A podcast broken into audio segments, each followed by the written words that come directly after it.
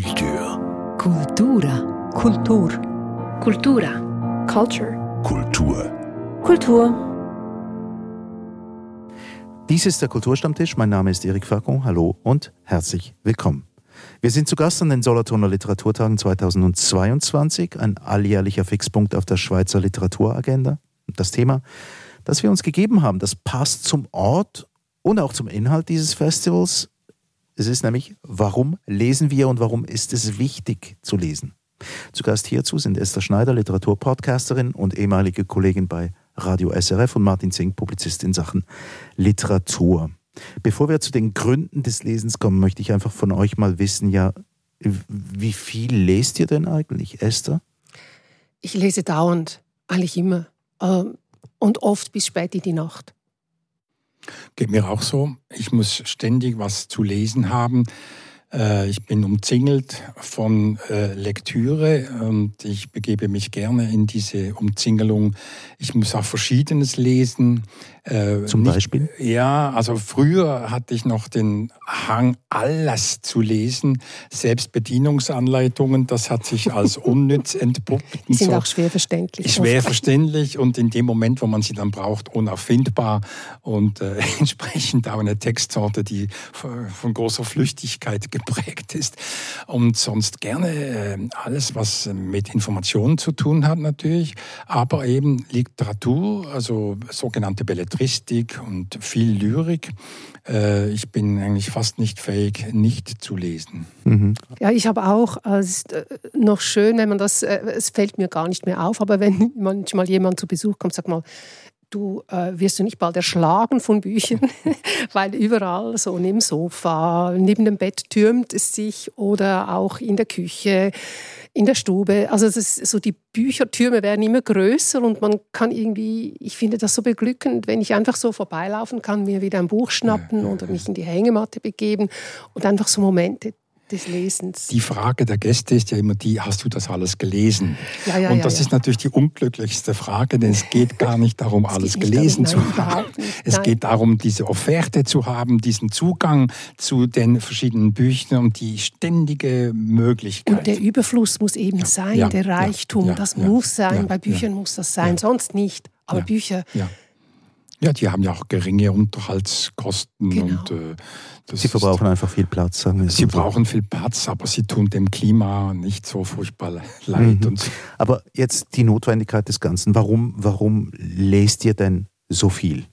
Weil Lesen für mich pures Glück ist. Es mhm. ist sich in andere Welten begeben, sich vergessen, vor allem eigentlich sich Momente mal vergessen und auch die Zeit stillstehen lassen. Also es ist so wie, eigentlich beim Lesen habe ich manchmal das Gefühl, ich lebe doppelt so lang, weil ich viel mehr erlebe in, in kürzester Zeit. Also das verbindet sich bei mir auch mit dem Lesen, das Glücklichsein und das viel Erleben. Ähnlich bei mir auch. Also ich will einerseits informiert werden, wenn es um Sachtexte geht. Äh, da möchte ich gerne Information haben. Und aber äh, mit der äh, Literatur werde ich auch informiert auf eine ganz andere Weise und über ganz anderes. Und äh, Lesen ist äh, eine Art Kulturtechnik und ist eine Kulturtechnik, ähm, die mir einfach permanenten Zugang verschafft zu vielen Sachen. Ähm, ich habe das Gefühl, dass ich auch mir selber auf die Schliche komme beim Lesen. Manchmal finde ich Formulierungen, die ich denke, na ja, das ist genau, das ist mir auch passiert oder so denke ich es auch oder so möchte ich es nicht denken und so weiter. Also es gibt dann schon direkte Bezüge von der Lektüre zu dem, was man selber denkt, wofür man sich dann äh, dankbar zeigt oder eventuell auch schamhaft. Ja, es öffnet einen ja natürlich auch den Horizont, weil wenn du dich in Gedanken in den Kopf einer anderen Person, eines Autors, einer Autorin oder einer Figur begibst, dann erlebst du wie noch ein anderes Denken und das glaube ich, macht einfach unglaublich mehr toleranter. Also ich glaube, Menschen, die viel lesen, sind toleranter und empathischer als Menschen, die zum Beispiel nie lesen. Das hoffe ich doch sehr. ist eine kühne, aber sehr, sehr, schön, sehr schöne, sehr schöne Hoffnung. ja, ähm, ich meine, die Literatur, also die Belletristik, die kann ja etwas, was keine Theorie kann, was wir wohl auch im Gespräch nicht immer hinkriegen. Die kann so äh, Valeurs herstellen, so ähm, Unschärfen, Grautöne, ausleuchten oder beobachten oder festschreiben. Sachen, die man äh, mit einem Sachbuch gar nicht beschreiben kann und die im Gespräch oft nur schwierig zu beschreiben mhm. sind, weil dann oft zu Persönliches noch mit ins Spiel kommt. In literarischen Werken kann man ja über Figuren doch unglaublich vieles erfahren. Also ich denke zum Beispiel Gustave Flaubert ist doch ein, für mich ein Spezialist in diesem Bereich. Ja. Der kann so gut und interessant Menschen zeigen, wie das in deren Köpfen zugeht. Und, manchmal so. ist es nur ein Gefühl, das ja. man spürt. Es muss ja. gar nicht immer so erklärbar sein, sondern es ist so ähm, sagen wir mal, so ein bisschen unterirdisch ja. schleicht es sich so ein und man versteht. Man versteht ohne, eigentlich ohne Worte auch. Ja, obwohl es mit Worten geschrieben, obwohl es mit Worten geschrieben ist. Ja, ja. ja, Und das braucht manchmal nur einen Nebensatz. Ja. Nicht? Ein Nebensatz, der das Ganze noch schnell in ein unerwartetes Licht taucht und denkt, ah ja, toll.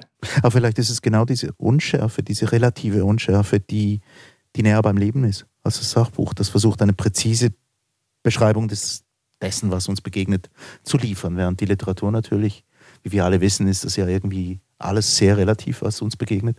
Ja. Und die Literatur dem näher kommt. Könnte es das sein? Ja, so der Soziologe kann natürlich mit äh, Statistiken aufwarten und, und mit Untersuchungen und äh, es wimmelt ja dann von äh, Recherchen und so weiter. Und der literarische Text, der kann es sich leisten, eine Figur mal in ein äh, ganz unerwartetes Licht zu stellen, etwas, was wir nicht kennen, etwas, was vielleicht auch nicht unbedingt statistisch beglaubigt werden kann, aber was darum interessant ist, weil es uns die Augen öffnet für einen Sachverhalt, für eine Mentalität, für ein Verhalten, für eine Geste und so weiter, die wir zwar kennen, aber so nie benennen würden. Mhm und selber auch nie erlebt haben. Vielleicht auch selber, ja. Wir lernen ja. sie kennen bei dieser genau. Gelegenheit. Das erweitert unser Repertoire und mhm. äh, unsere Möglichkeiten, etwas wahrzunehmen. Also Literatur kann ja auch den Blick schärfen, weil wir plötzlich sehen, ja klar,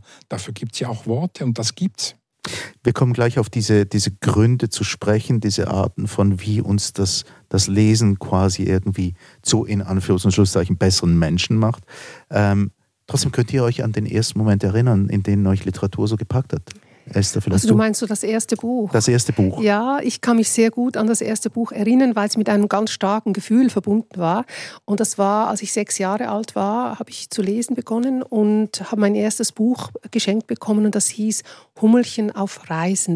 Und ich vergesse das nie, weil dieses Hummelchen so frech war und das ist einfach abgehauen von zu Hause und ist auf ein Schiff, das war am Rhein, das hat am Rhein gewohnt und ist auf so ein, ein Schleppschiff gestiegen, hat sich versteckt und ist einfach davongefahren. Und ich fand das großartig. Ich dachte, ich möchte das auch einfach abhauen von zu Hause. Und dieser Freiheitsdrang, der da in diesem Buch drin war, das hat mich so gepackt als Kind. Und das zweite Buch, das auch einen äh, noch größeren Einfluss auf mich hatte, das war dann Pippi Langstrumpf. Das war natürlich in den 60er Jahren, wo die Rolle der Frauen noch ein bisschen anders war war das so die starke, freche, unabhängige Frau, das Mädchen, das sich alles getraut, das einfach macht, was es will, sich um keine Erwachsenen kümmert und erst noch einfach viel stärker ist als alle anderen. Ich fand das großartig und das hat irgendwie hat mir das gesagt, es gibt auch ein anderes Bild von Frau mhm. als das, was vielleicht jetzt so comment ist und mhm. das waren so zwei Bücher, die mich in der Kindheit sehr stark geprägt haben. Martin? Ich kann mich an Momente erinnern, wo mir Bücher geholfen haben. Also das Beispiel, das mir jetzt gerade einfällt, ist, ähm, wir fahren die Familie, meine Eltern und drei Brüder und ich, ins benachbarte Elsass mit einem Picknickkorb. Das ist gemütlich und lustig, aber ich bin etwas abgewandt und lese ähm, den Roman vom Winde verweht und bin ganz in dieser Welt, die gar nicht meine ist. Aber es ist spannend, das zu erfahren, was da im amerikanischen Süden passiert und irgendwo eine gute Lizenz, um ein wenig auszusteigen aus dem familiären Geschehen. Also so quasi eine legitime Form des, des, des äh, Aussteigens quasi. Ja, klar, ja. Und das Buch ist ja dick und das verlangt natürlich große Aufmerksamkeit. Da muss man dabei bleiben, damit man die Figuren, die, die Scarlett, Scarlett ja, O'Hara, ja, ja, ja, dass man die nicht aus den Augen verliert und so weiter und so. Also ähm, das ist eine, eine Aufgabe, ist fast schon ein wenig Arbeit. Nicht? Ja, und, und das ist natürlich viel, viel dicker als der Film, der dann äh, so berühmt wurde, also viel berühmter ist als das Buch selber. Ja. Ich habe das Buch auch mal gelesen. Es ist wirklich ein Riesenschmöker und da kann man wirklich lange drin ver ja, Ich habe keinerlei Erinnerung mehr. Aber es geht auch gar nicht um die Erinnerung. Das gehört ja auch zum Lesen, dass man ja permanent vergisst, was man gelesen hat. Ja, das stimmt. Das ist ja ein, gehört zu, zur Beschreibung des Lesens, dass man sich ja kaum was merken kann. Aber trotzdem ein paar bleiben. Ja, es ist ja, es hat eben auch mit diesem Flüchten zu tun, was wir vorhin, was, was ich vorhin angetönt habe. Für mich war vor allem so in der Kindheit, vor allem aber in der, so in der Pubertät, wo ich nichts durfte, waren Bücher für mich die Möglichkeit zu flüchten. Ich habe mich stundenlang, tagelang in mein Zimmer eingeschlossen und habe einfach gelesen. Und da wurde wütend an die Tür gebracht, jetzt hör mal auf zu lesen, das geht nicht so und so, du musst jetzt rauskommen.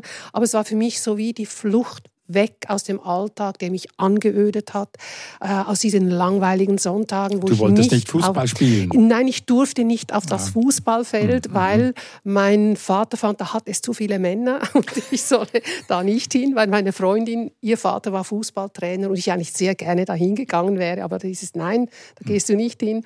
So mit 13, 14 und dann habe ich mich in Bücher versenkt. Mhm. Flucht und Flucht. Äh, Fluchthilfe. Ja, Fluchthilfe könnte man, man könnte den Ganzen natürlich das Wort Fluchthilfe ähm, aus, aus dem Alltag irgendwie anhängen als Etikett. Eine wunderbare Bezeichnung für das, was passiert. Also meine ersten großen Erlebnisse als, als Leser, als Jugendlicher, nein, als, als Junge, ähm, hatten beide mit Inseln zu tun, die Schatzinsel und auf der anderen Seite Robinson Crusoe.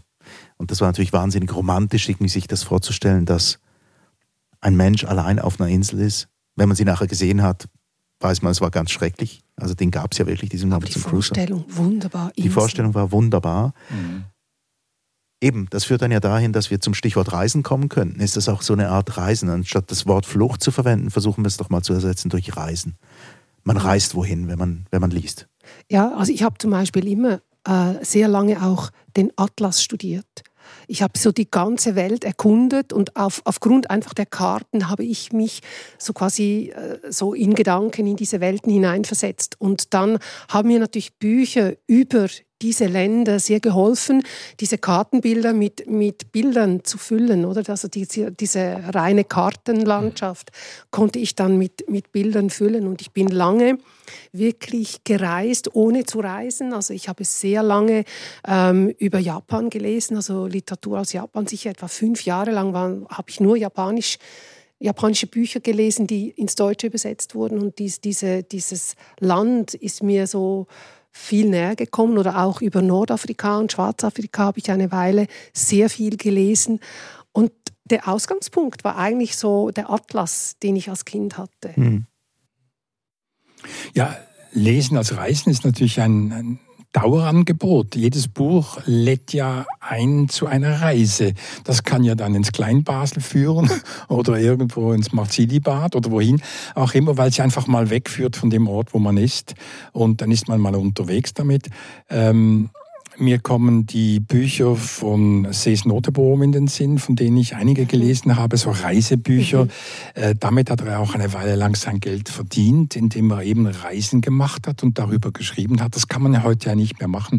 Heute ist man ja immer sofort informiert, was in anderen Regionen passiert. Man kann sich ja ohne das, äh, ohne den Bildschirm zu verlassen, sich bestens informieren über andere Aber Länder. Aber nicht über die Mentalität. Nein, und nicht über die Gespräche irgendwie die Gespräche und die ja, Geschichten, ja, das kannst du nicht. also du kriegst einfach die Informationen, ja. klar. Ja, und du kriegst ein paar Bilder, kriegst du dann das schon du von Arte und Dreisat und so. Das stimmt, Die decken dich ein mit, mit ganz konkreter Anschauung, aber nicht so sehr mit einer sprachlichen Vorstellung des Ganzen, die natürlich C.S. Noteborn wunderbar hingekriegt hat, mit dem Nachteil freilich, dass es vielleicht heute nicht mehr so ganz präzis so ist, wie er es beschrieben hat. Das dürfte sich in der Zwischenzeit auch ein wenig verändert haben, was auch nicht schlimm ist. Nicht? Nein, also, man, kann ja, man kann ja solche Sachen auch historisch lesen, ja, Reisebeschreibungen. Ja, ja, ja, ja, ja. Es gibt ja von äh, Soest Notebohm, um diesen Werbeblock noch abzuschließen, ein wunderbares Buch über Spanien zum Beispiel ganz toll. Möglicherweise hat sich Spanien ein wenig verändert, seitdem er diese Texte geschrieben hat, aber die sind toll. Irische Tagebuch von, von Böll. Natürlich auch so ein Klassiker aus der, aus der Jugend, den man, den man damals gerne gelesen hat. Und ganz viele sind dann natürlich hinterher nach Irland gereist. Ja. Du? Ich auch. Ah, ich ja. hatte das natürlich im Gepäck. Ja, ist ja klar. Und dann wollte man das Gleiche erleben. Ja, geht nicht. Geht, geht natürlich nicht. Geht. leider nicht. Jetzt bin ich ein bisschen der Teufelsadvokat hier in der Runde, obwohl ich das ein bisschen widerwillig mache. Mm, aber ähm, ja, diese Begeisterung fürs, fürs Lesen, die ihr ja offensichtlich habt, geht mir ja ähnlich. Also ich habe diese Stapel mit Büchern, die noch gelesen werden wollen, auch neben dem Bett liegen. Aber in der Vorbereitung auf dieses, äh, diese Episode des Kulturstammtischs habe ich mich mal ähm, auf, auf die Recherche gemacht im Internet, was da alles für Gründe angegeben werden können oder was man alles für Gründe findet, warum man den liest. Und äh, äh eines davon ist natürlich klar, ähm, wenn man liest, dann weiß man mehr. Und da kommt sehr schnell das Wort der Selbstoptimierung. Also das heißt, Allgemeinbildung oder Wissen gleich Macht, gleich Einfluss. Und ja. zwar bezogen von irgendwoher. Ich meine jetzt nicht nur die Bücher, die von Selbstoptimierung handeln, sondern jede Sorte von Buch. Mhm. Also ich meine, Allgemeinbildung ist ja heute das Wissen darum, wo ich die Information hole. Also es äh, ergibt sich ja nicht mehr durch jahrelanges äh, Studium von Büchern, sondern man weiß, unter welchem Stichwort man im Internet was abrufen kann. Und da kann man sich innerhalb von ganz kurzer Zeit die Informationen holen. Dazu braucht es eigentlich kein Buch mehr. Mhm. Sind wir, sind wir die letzte, Klammer auf, Klammer zu, sind wir die letzte Generation, die überhaupt noch ein Allgemeinwissen braucht? Ja, ich hänge sehr an der Vorstellung von der Allgemeinbildung und ich denke, dass das die Grundlage ist, um überhaupt etwas suchen zu können. Mhm. Nicht? Also das ist die Voraussetzung, die Allgemeinbildung ist die unerlässliche Voraussetzung dafür, äh, sich äh, ein Bild zu verschaffen, in welchem Gebiet auch immer. Aber ich... Äh also ich glaube nach wie vor, dass Bücherlesen halt ähm, ganz stark auf eine sehr, sehr unterhaltsame Weise auch hilft, dass man sich Sprache aneignet. Und ich denke, das ist für Kinder deshalb unglaublich wichtig, dass sie lesen, auch wenn es Comics sind oder irgendwas. Es einfach das Lesen, sich mit Buchstaben auseinandersetzen. Äh, das, ich glaube, das bereichert den Wortschatz. Man fühlt sich in andere Menschen hinein, die Empathie äh, wird gestärkt. Und vor allem eben, also ich glaube auch gerade für äh, unsere Welt, die sehr stark vom Lesen abhängt, egal wo, ist es wichtig, dass man einen großen Wortschatz hat. Also von daher glaube ich schon, ähm, das ist, das ist äh, wie sagst du? Ähm, Selbstoptimierung. Äh, ja, das ist ein bisschen ein modernes Stichwort. Das ja, vielleicht. Also mhm. bei Selbstoptimierung würde ich jetzt eher sagen, wenn ich äh, jetzt an Selbstoptimierung denke, dann, dann wären es für mich Kochbücher, wo ich denke, da kann ich wirklich noch etwas.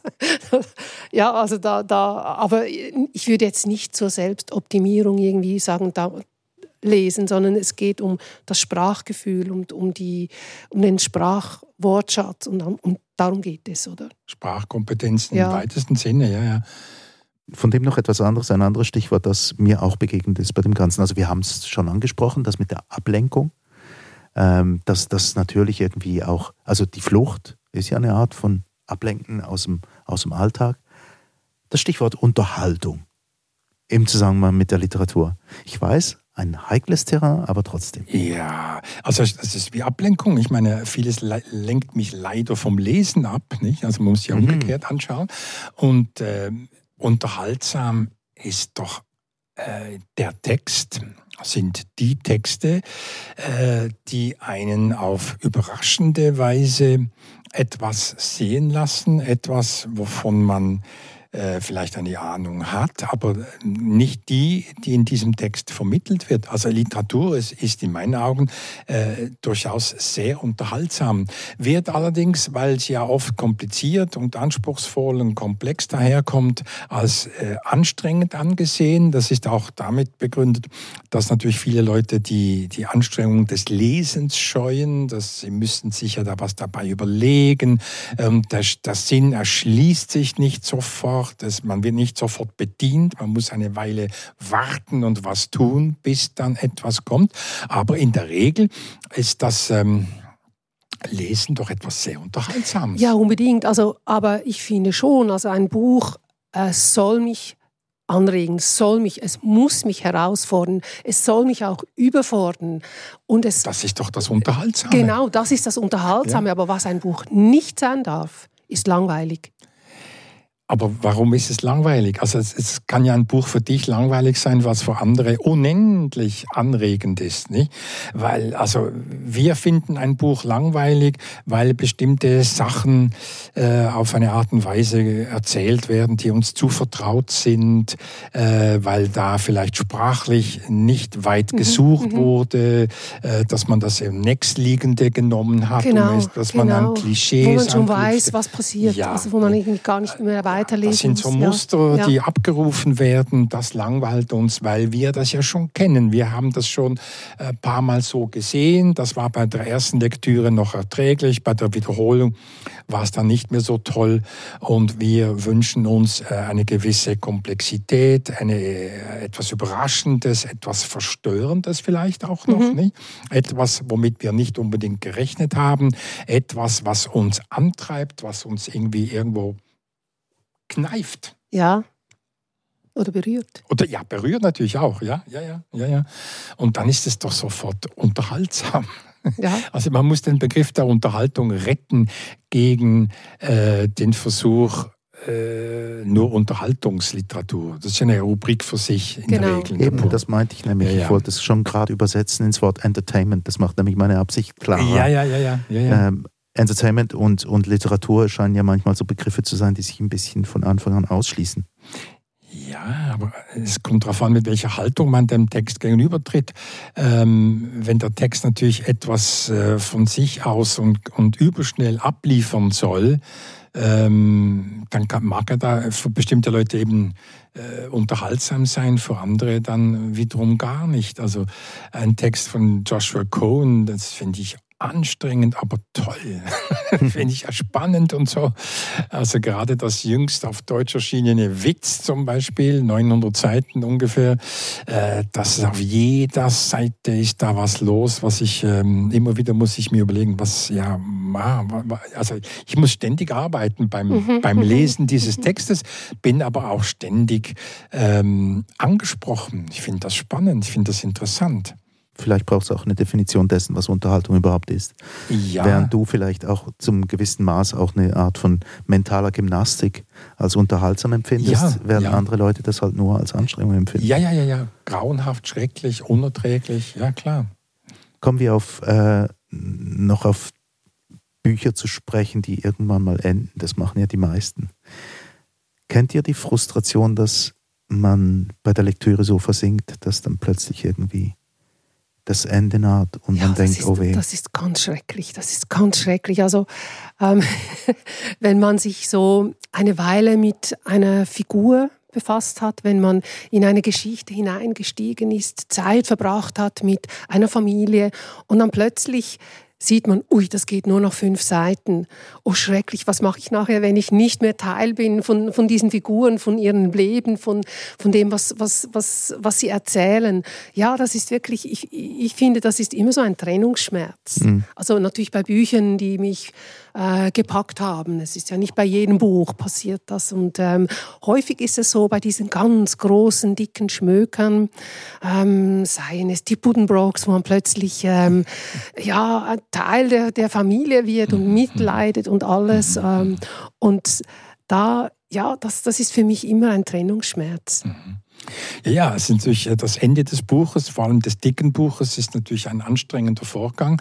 Es ist ein Countdown, eine Art, nicht? Mhm. Man weiß nicht so recht, äh, wie, wie, lösen wir das Problem. Wir haben noch zehn Seiten.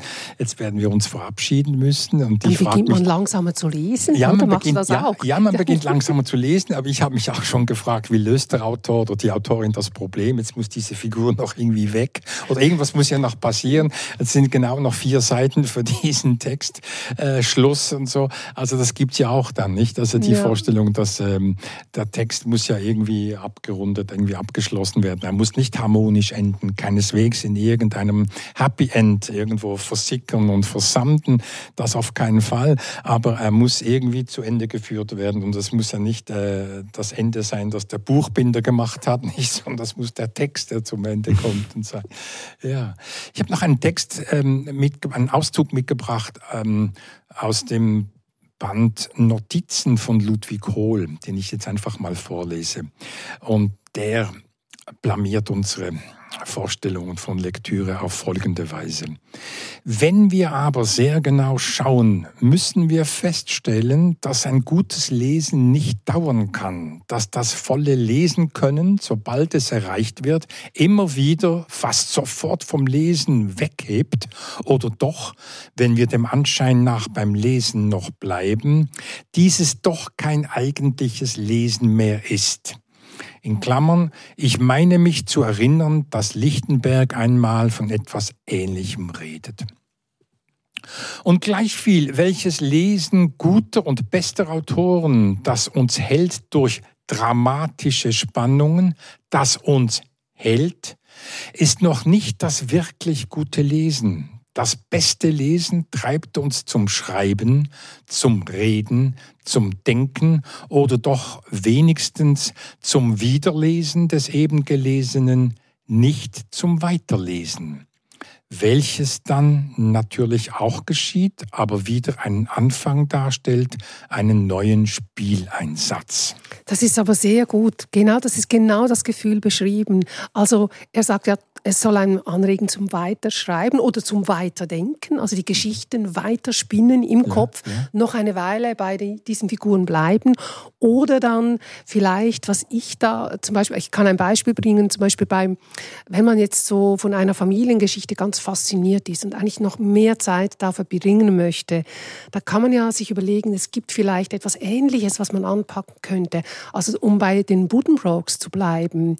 Es gibt nämlich eine japanische Buddenbrooks-Geschichte äh, das Haus Niere, Aufstieg und Fall einer Familie. Mhm. Und da ist es nicht ein Handelshaus, sondern da ist es eine, ähm, eine Familie, die eine psychiatrische Klinik betreibt. Und da genau diese Figuren vorkommen wie bei Buddenbrooks, also der Autor, ein Klassiker in, in Japan, der war ein riesen Thomas Mann-Fan und der ist nach Lübeck gereist und all diese Figuren, die bei Thomas Mann dieses äh, Familiengerüst bilden, die kommen in einer völlig anderen, in einer japanischen Version auch wieder vor. Und ich finde... Eine Coverversion. Eine Coverversion auf Japanisch von Eduard Klopfenstein herausgegeben, unbedingt lesenswert. Und ich meine, das ist auch, das geht auch in das, was, was du vorgelesen hast von Ludwig Kohl, dass man eben ja, dann sich danach sehnt eben und, und zur neuen Lektüre geht wo man wieder so etwas erleben kann, wie man im vorherigen Buch erlebt hat. Mhm. Also Oder auch den Text weiterliest. Nicht? Das ist ja auch die ständige ja. Unterbrechung der Lektüre, ja. weil man darüber sprechen muss, weil man irgendeiner genau. Sache nachsinnen muss und so weiter. Ja. Eben, ich kannte mal eine, eine Person, die sehr äh, lesefreudig war und die sich als Vorbereitung auf Reisen in fernen Länder zuerst mal Musik besorgt hat aus dem entsprechenden Raum und dann auch Literatur hinterher und dann immer gesagt, so, jetzt bin ich tatsächlich vorbereitet auf was, was da kommen mag. Jetzt habe ich es schon mal gesagt, ich spiele ganz gerne den Teufelsadvokaten inmitten eurer Begeisterung für die Literatur. Ich gebe es auch zu, es ist ein bisschen widerwillig, aber trotzdem habt ihr nie Angst, das eigene Leben zu verpassen vor lauter Lesen? Nein, also ich habe natürlich äh, den Kummer, dass ich längst nicht alles lesen werde, was ich mir gerne vorgenommen habe. Also dass gewisse Werke äh, vielleicht nie in meiner Hand liegen werden. Also ich habe zum Beispiel vor vielen Jahren eine Josef Roth Gesamtausgabe gekauft als richtig Altersvorsorge, weil ich Josef Roth so mag. Ich bin noch nicht dazu gekommen, mehr als Radetzky Marsch und einige äh, Feuilletons zu lesen. Das heißt, dass dieses Alter noch nicht gekommen ist? Das Alter ist vielleicht noch nicht da oder das, was mir vom Alter bleibt, ist so knapp, dass es für diese äh, Josef Roth-Tranche einfach nicht mehr reicht. Ja, ja aber immerhin, oder? Es ja. sind ja zwei Werke, aber ja. das Leben zu verpassen? Nein, nein, nein. Nein, hm. auf keinen Fall. Hm, hm, hm. Es gibt ja viele Sachen, die man gerne verpasst, nicht? über dem Buch. Ja, das ist, das, das ist wahr. Jetzt, äh, jetzt ein anderes. Manchmal ist ein Buch spannender als das Leben. Unbedingt. Äh, äh, das Buch ist das Leben. Eben deswegen ist ja. Ah, das hast du vorher mal so großmundig gesagt. ja, ja. Und ich habe mich schon ein bisschen gewundert. Ja, natürlich, klar, es enthält das Leben. Das ja, können, wir schon, können wir schon auch sagen. Aber es enthält nicht nur ein Leben ja, viele fremde Leben, die uns ja zugänglich gemacht werden durch den Text und äh, in die wir eintreten können, die wir kommentieren können.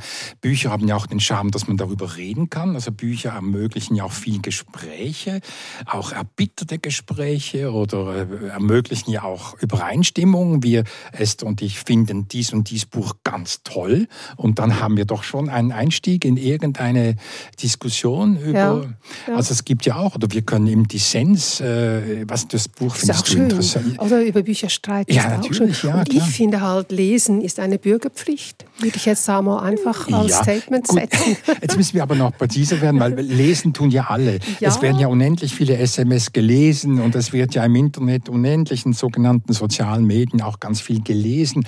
Gelesen wird viel, also wir müssten das noch ein wenig einschränken auf äh, Literatur, sagen ja. wir mal. Auf Jetzt, wo wir in Solothurn sind, weil hier wurde noch selten irgendwie der Fahrplan der SBB vorgelesen. Ist eben, ja, ja ja. Aber vielleicht wäre das mal eine Idee, vielleicht ist es doch literarisch, frei nach Loriot, ja. angewendet auf die Schweiz. Ja, aber das ist natürlich jetzt auch schon, das haben wir alles schon gehabt irgendwo. Mm, also das wäre ja die Wiederholung eines äh, nur beschränkt interessanten Programms. Ja, aber irgendwelche, was weiß ich, ähm, Handhabungen oder was weiß ich, Beipackzettel für ja. für Medizin. Ja, ja das ist ja. natürlich auch etwas, was man lesen muss und auch dekodieren muss und verstehen ja. muss. Ja. Also es ist gar nicht so wahr. Es verlangt Lesefähigkeiten, es verlangt die Fähigkeit auch, das ein wenig zu abstrahieren, von sich wegzurücken, weil die Lektüre von Beipackzetteln kann ja auch pornografische oder schreckenserregende Qualitäten haben. Nicht? Also die Lektüre von Beipackzetteln kann ja genau das auslösen, wovor das... Manchmal staunt man, was da steht. Ja, Also ich verstehe es meistens nicht. Also muss ich jetzt auch Genau, also ich, ich denke immer, die Leute, die zum Beispiel so ähm,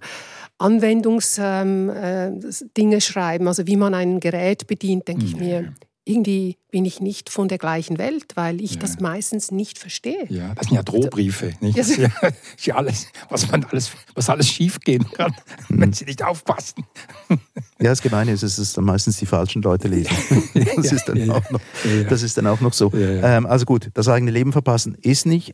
Ähm, ich habe in der Vorbereitung ein Buch gelesen von Sascha Michel, mhm. Die Unruhe der Bücher. Und da geht es auch darum, was Bücher mit uns machen. Und er sagt dann zum Beispiel, ja, ähm, es gibt eine gewisse Art von Frustration, wenn ein Buch, das einem gefällt, dann fertig ist. Und wenn dann das Ende total frustrierend ist, dass das irgendwie das ist ganz schlimm. Das ja, ist doch das Schlimmste. Das muss aber doch es muss oft sein, so. Ja, ich meine, sonst, äh, da, sonst würde es nicht so bleiben. Ja, und das, ich meine, auch all die Liebesromane, die gibt es ja nur, weil etwas schief geht. Ein Roman über ein, eine gelingende Liebe ist ja was Schreckliches. Eben, Gibt's die, ja. eben also, und, und bei dieser, da, da, merkt man ja auch, oder wenn so diese flachen Happy Ends sind, oder wo sie am Schluss einfach heiraten. Mhm, mhm. Schrecklich. Ja, ja. Schrecklich. Ja, ja, das ist trostlos. Ja. Das ist wirklich echt trostlos. Aber da ist man vielleicht auch gewarnt und weiß vorher schon, dass es dann äh, so weit kommt. Nicht? Also da muss man die Lektüre vielleicht auch rechtzeitig abbrechen, um sich dieses trostlose Ende zu ersparen. Nicht? Also das ist schon ein Mittel. Das vorzeitige Abbrechen der Lektüre ist ein Schutzmechanismus. durchaus legitim. Du hast vorhin von der Verlangsamung gesprochen gegen Ende des Buches hin, wenn man merkt, man hat nur noch 15 Seiten oh weh, ich spare mir die lieber ein bisschen auf. Das Stichwort Entschleunigung, Verlangsamung, ähm, das ist auch ein Punkt, auf den Sascha Michel drauf äh, zu sprechen kommt. Und zwar, dass er immer wieder darauf stößt, dass Lesen besonders gut sei, weil es zur Entschleunigung des Alltags, wieder so ein modernes Stichwort, zur Entschleunigung beitrage. Und mhm. er findet das nicht gut. Die Entschleunigung. Doch, die Entschleunigung per se schon, aber es trägt nicht immer dazu bei. Er sagt, Lektüre ist eben auch noch was anderes. Es ist nicht immer nur, es, es, es ist tatsächlich ein Reiz, der nicht immer zur Ruhe führt. Mhm. Also du meinst, dass einen Bücher aufwühlen und, und ähm, emotional Genau. äh, ja, in Unruhe bringen. Ja, das finde ich sehr wichtig. Mhm. Also das soll Literatur auch. Also ähm, ich weiß nicht, ich glaube, es ist Peter von Matt gewesen, der das mal gesagt hat, dass ähm, Lesen auch ein Abenteuer sein soll. Oder dass es... Ähm, ja, dass es äh, wie, dass wie in einem Urwald ist, wo man so auf Lebewesen stößt, ähm, die auch beunruhigend sein können. Also unbedingt. Ich meine, wenn, wenn Literatur einen nicht auffühlt, dann fehlt etwas. Aber da kann man ja auch Gegensteuer halten, wenn man sich zu sehr bedrängt fühlt von irgendeinem Text, man denkt man sich, was hat der Lektor dort gestrichen und wie ist dieser Satz gebaut? Wie wurde diese Figur eingeführt? Es gibt ja diesen Kühlmechanismus, der die Erregung, die sich da plötzlich aufbaut, wieder runterholt und so. Ähm, das habe ich auch schon in Anspruch nehmen müssen bei Texten, von denen ich etwas entsetzt war. Dann habe ich mir gedacht, na ja, das ist ein Konstrukt, das ist Sprache und so weiter, nicht? Das ist, ähm, kommt als sprachliches Produkt auf mich zu.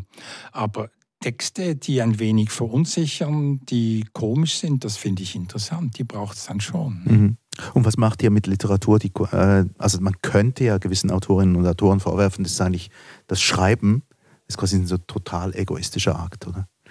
Da breiten Leute ihr Leben mehr oder weniger deutlich über einer Leserschaft aus.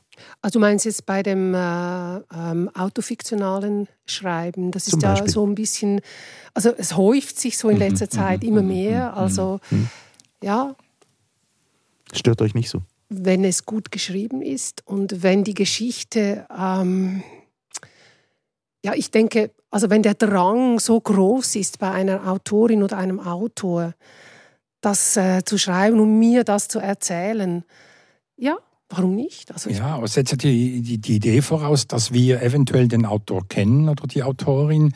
Ich meine, es gibt ja viele Bücher, die in Ich-Form geschrieben sind. Ich bin nicht stiller, so beginnt ein Roman zum Ja. Beispiel nicht, äh, der keineswegs im Verdacht steht, irgendwie Max Frisch zu sein. autofiktional Ja, keineswegs auch nicht Max Frisch zu sein.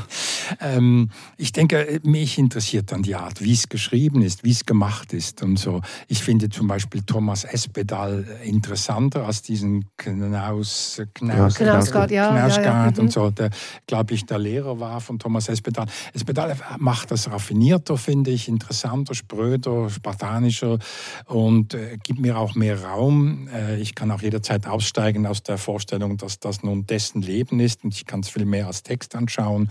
Ähm, und äh, Knausgard, der bearbeitet das alles. Wir müssen einfach mit ihm, der gibt uns ja keinen Atem. Nicht? Aber das gibt Leute, die gerade das toll finden Mhm. diese Überwältigung, diese, dieser Überfall durch Text, das gibt es ja oft bei diesem Autofiktional, nicht? Dass man also wirklich einfach flächendeckend äh, zu zugemüllt wird mit, Mhm. mit Geschichten, die einfach. ich, ich glaube, Knausgard hat sogar gesagt, dass er, also hat sich sogar gegen das fiktionale Schreiben äh, ausgesprochen und gesagt, nur das Auto, nur Autofiktion hat einen äh, Wert. Also Ja, so, ja. Das habe ich irgendwo Ja, das ist ein aufgeschnappt. theoretischer Ansatz. Ja, das ist natürlich für ihn äh, passt das natürlich wunderbar, Ja, oder? ja, klar, also so kann man natürlich, alles begründen. Ja, Aber ich habe dann nicht irgendwie eine Überwältigung durch Textmenge, sondern mehr durch den Inhalt. Das heißt quasi, So, ich habe ja, das. Gefühl, Ja. eben da sind wir wie bei, bei Ja. diesem egoistischen Akt. Ja, ja. Was mich noch interessieren würde, braucht ihr denn irgendwie einen thematischen, ähm, irgendwie einen, einen Punkt, an dem ihr einhängen könnt, dass, dass die Thematik euch interessiert, dass das, dass es für euch dringend wird, das Buch zu lesen? Oder geht es auch ohne? Lasst ihr euch auch irgendwo ganz woanders hin verführen? Also ich schon. Mich interessiert das Thema nicht so. Das hatten wir ja schon. Mich interessiert, wie es geschrieben ist und so. Also ich bin ein glühender Leser von Thomas Stangl zum Beispiel. Den mag ich enorm. Einfach auch diesen Sound, wie er schreibt, wie er das macht und so. Und da spielt es für mich überhaupt keine Rolle, wo er landet und so. Esther, ich komme gleich zu dir, aber das mit dem Sound, das hast du jetzt auch schon wiederholt gesagt. Der Sound der Sprache, liest du das dann laut vor? Nein, aber mich, inter mich interessiert, die, wie das geschrieben, wie das gemacht ist. Das Gemachte interessiert mich, weil das ja etwas Gemachtes ist. Eine Text, durch, ein, ist ein gewobenes. Und äh, viele, Leu viele Leser, Leserinnen werden ja überwältigt durch den Inhalt des Textes und können sich gar nicht mehr auf die Position zurückziehen und, und dass sie sich mal sagen, ja, das ist ja ein Buch, das hat jemand geschrieben, das ist irgendwo mal gesetzt, gedruckt, verteilt worden und so weiter. Das sind ja alles, gehört ja zum, zum Buch dazu eigentlich, sondern die werden einfach überwältigt vom Inhalt, von dem, was drinsteht. Und das passiert mir gelegentlich natürlich auch. Da bin ich ja nicht gefeit davor, will ich auch gar nicht sein. Aber sehr oft interessiert mich, wie jemand erzählt. Also ich gebe jetzt noch ein Beispiel von einem meiner Lieblings Lieblingsautoren, das ist äh, Julio Cortázar, ähm, den ich unendlich mag, auch für den Ton, den er anschlägt der schreibt einfach in einem Ton, der mir unendlich gefällt. Das finde ich wahnsinnig. Das spielt eine große Rolle. Und manchmal ist es auch so, dass wenn ich von einer Autorin oder einem Autor ein Buch lese, also Fiktion lese, und dann sehe ich, dass auch ein Buch herauskommt, das äh, autobiografisch ist, das interessiert mich. Zum Beispiel bei Hilary Mantel, hm. die äh, britische Autorin, die diese Trilogie über Henry VIII geschrieben mhm. hat, die ich mhm. großartig mhm. finde, sprachlich und auch, wie sie recherchiert hat. Und wenn man dann ihr Buch liest, äh, von äh, Geist und Geistern, glaube ich, dass, ich meine, die Sprache, die Tonalität dieser Autorin, das ist etwas vom Besten, was ich gelesen habe. Also es ist wirklich großartig. Eben, du könntest die Informationen über Hilary Mantel auch aus einem Wikipedia-Eintrag ja, haben. Ja, nicht? ja, klar. Aber, aber die Art, wie sie schreibt, wie sie es anpackt, ist natürlich nur von ihr zu haben. Genau, und mich hat eben interessiert, weil ich ihre Trilogie gelesen habe und mir da die Sprache schon gefallen hat, habe ich mich gefragt, ja, wie schreibt sie über sich selber? Und ähm, das Buch ist wirklich sehr zu empfehlen. Also bei dir auch nicht thematisch brauchst du keinen Aufhänger, dass, dich, dass du nein, siehst? Nein, nein. Mhm. Ich möchte gerne mit einem Zitat von Franz Kafka aufhören, wenn ihr nichts dagegen habt. Der hat nämlich über das Schreiben Folgendes gesagt: Das richtige Lesen ist manchmal ein Tanz, manchmal ein Spiel, manchmal ein Spaziergang, manchmal ein ernstes Wort von Mensch zu Mensch. Ich, also er, er, er, du sagst Tanz. Also ich finde, Lesen ist wie Ballett, wie klassisches Ballett. Es spricht bei mir alle Sinne alle Muskeln, alle Sehnen, alles an. Und äh, ich glaube, dass ähm, ja, so eine, ein Rundum-Paket. Mhm, mhm.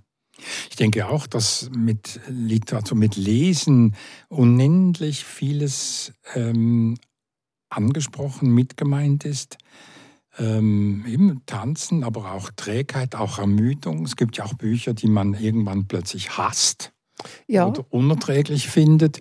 Bücher, von denen man äh, meint, sie seien unterschätzt. Kein Mensch kennt sie. Ich kann mich mit niemandem über dieses Buch unterhalten, weil niemand außer mir dieses Buch gelesen hat. Oder ich kenne einfach mal niemanden, der oder die das gelesen hat. Äh, also das sind ganz viele Tanzbewegungen, aber auch äh, im Sozialen ganz viele Möglichkeiten mit eingeschlossen sind. Ne?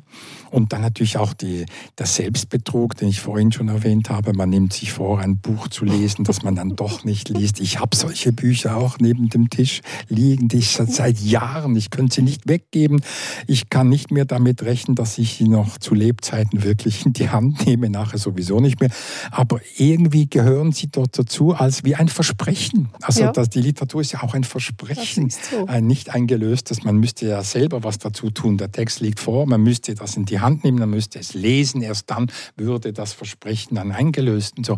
Also und es gibt so viele Sachen, die mit, mit ähm, mit Literatur und mit dem Lesen zusammenhängen. Was glaubst du, also das beschäftigt mich auch manchmal, warum gibt es Bücher, die man immer wieder zur Hand nimmt?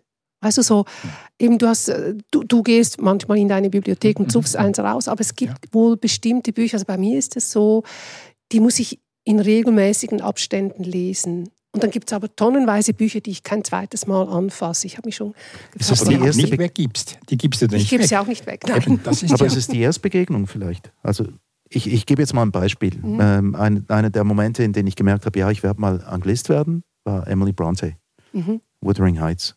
Das habe ich in regelmäßigen Abständen wieder gelesen. Bin dann schließlich noch auf die Pilgerfahrt gegangen, in, das, in das Elternhaus oder das, das Haus, in dem die Familie Bronte gewohnt hat. Mhm. Und das ist so ein Buch, das mich beim ersten Mal so gepackt hat, dass ich es, glaube immer wieder hervorziehen werde. Das ist auch so etwas, was ich regelmäßig wieder lese und lese es komplett anders. Eben. Das wäre ja auch ein Stichwort für, für Lesen. Äh, einmal lesen, zweimal lesen, dreimal lesen. Jedes Mal passiert was Neues, was anderes. Klar, so. aber nicht bei jedem Text. Nicht bei jedem Text, aber ähm, immer wieder, also äh, eigentlich könnte man sagen, im Text steckt ja alles schon drin eigentlich, nicht? Warum müssten wir über den Text reden? Ja, weil das eben nicht so offen zugänglich ist immer, eventuell nur in verschiedenen Schichten, die man abtragen muss, über Jahre hinweg kommt man immer wieder neu auf den Text hinzu und liest ihn nochmal anders. Und dann gibt es noch die Scham über Bücher, die man äh, als junger Mensch mit Begeisterung gelesen hat und von denen man später sich dann doch ein wenig abrücken möchte. Und dann äh, versucht herauszufinden, wer man damals war, als man das ja, toll fand. Ja, oder die Anstreichungen, die so Selbstdenunziationen fast schon sind, hat man Sätze unterstrichen, denkt man, Gott, was fand ich denn damals? Ja, ja, ja. Und entsetzt stellt man fest, ich würde heute noch den gleichen Satz unterstreichen. Bei gewissen Sätzen ist kann da man das nichts sagen. passiert. Ja, ja, da ist nichts passiert. Ja, nu, also jedenfalls, ich glaube, diese Episode des Kulturstammtischs muss inzwischen umbenannt werden. Nicht, nicht, nicht mehr, ähm, wieso lesen wir, sondern wieso wir lesen sollten. Ja, Hm? ja. Okay, herzlichen Dank für, den, ähm, für die Teilnahme an diesem Kulturstammtisch. Esther Schneider und. Martin Zink. Mein Name ist Erik Fackung.